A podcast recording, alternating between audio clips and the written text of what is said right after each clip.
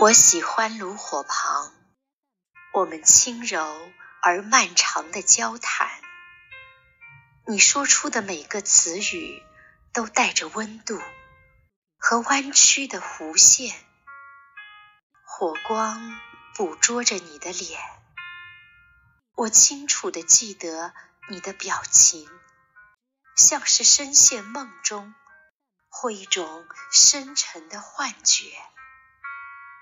冬天已经过去，雪花依然不期而至，仿佛为了完成一种未尽的确认。